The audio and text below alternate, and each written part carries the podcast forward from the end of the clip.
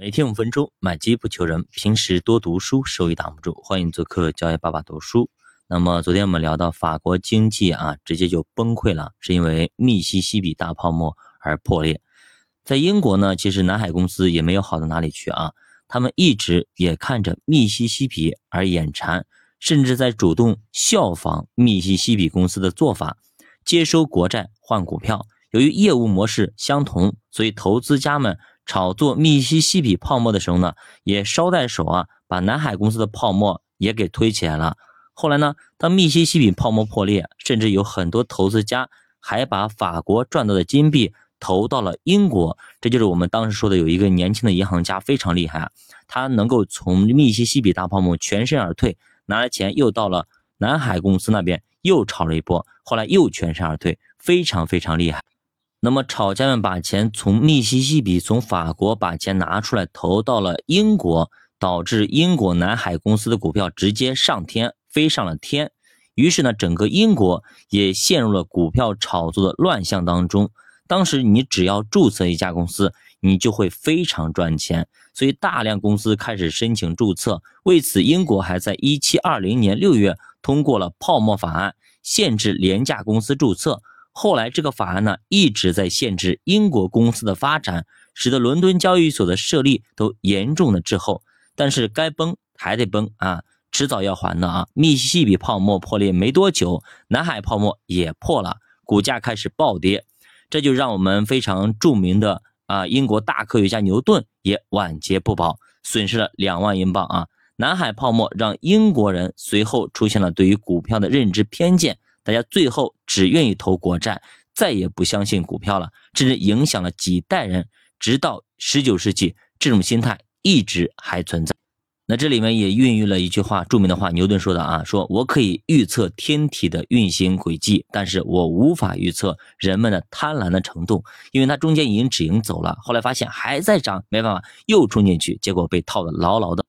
那么时间到了十八世纪五十年代，美国人还处在英国的统治当中，但是这个时候曼哈顿已经出现了交易所性质的机构，可以对奴隶和玉米进行买卖。后来因为独立战争呢，新联邦政府为了筹措军费啊，于是开始发行债券。所以其实战争一直是推动金融发展的重要的手段。金融一开始其实就是为借钱而生的。那这个时候就发生了历史上非常非常著名的一个叫梧桐树协议啊，它是十八世纪九十年代美国独立战争已经获胜，批准了两百九十五家特许经营公司。那么一七九二年呢，他们开始定期的股票交易，但是当时交易采取了拍卖的方式，拍卖的裁定过于强势，于是参与市场的经纪人非常的生气，非常不满。到了五月十七号，这些不满的经纪人呢，就聚集在华尔街六十八号的一棵梧桐树之下啊，签订了排除卖方的协议，也就是说，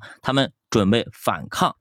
那明确表示啊，以后他不参与了，不玩了，罢工了。那这份协议呢，现在还保存着，上面记载着二十四位经纪人的签名和住址，这也标志着纽约诞生了第一个证券交易团体，这也是交易所的前身。这些团体只在内部交易，收取不少于百分之零点二五的手续费，这就是现在的佣金。但是后来呢，大家总觉得啊，你咱干活总不能在梧桐树下面干活嘛。于是呢，又搬到了华尔街上的一个唐提咖啡馆儿。不过这些经纪人呢，基本只是交易证券，没什么股票买卖，所以生意呢也比较惨淡，甚至无法维持生计。主要一个原因也是因为呢，当时公司采取了无限连带责任，所以在找股票买家的时候呢，特别的麻烦，一定要先衡量一下买家是不是有承担风险的能力。到了一八一二年，第一家有限责任公司在纽约成立。那么后来到了十九世纪五十年代之后，有限责任公司基本上已经成为了流行。不过现在所有的公司基本上都是有限责任公司，对吧？那么后来英美战争爆发，政府呢又要筹措经费，于是发行了联邦债券。后来呢，伊利运河开通，大量谷物得以运输，纽约呢成为欧洲出口贸易的大港口，大量物资集散于此。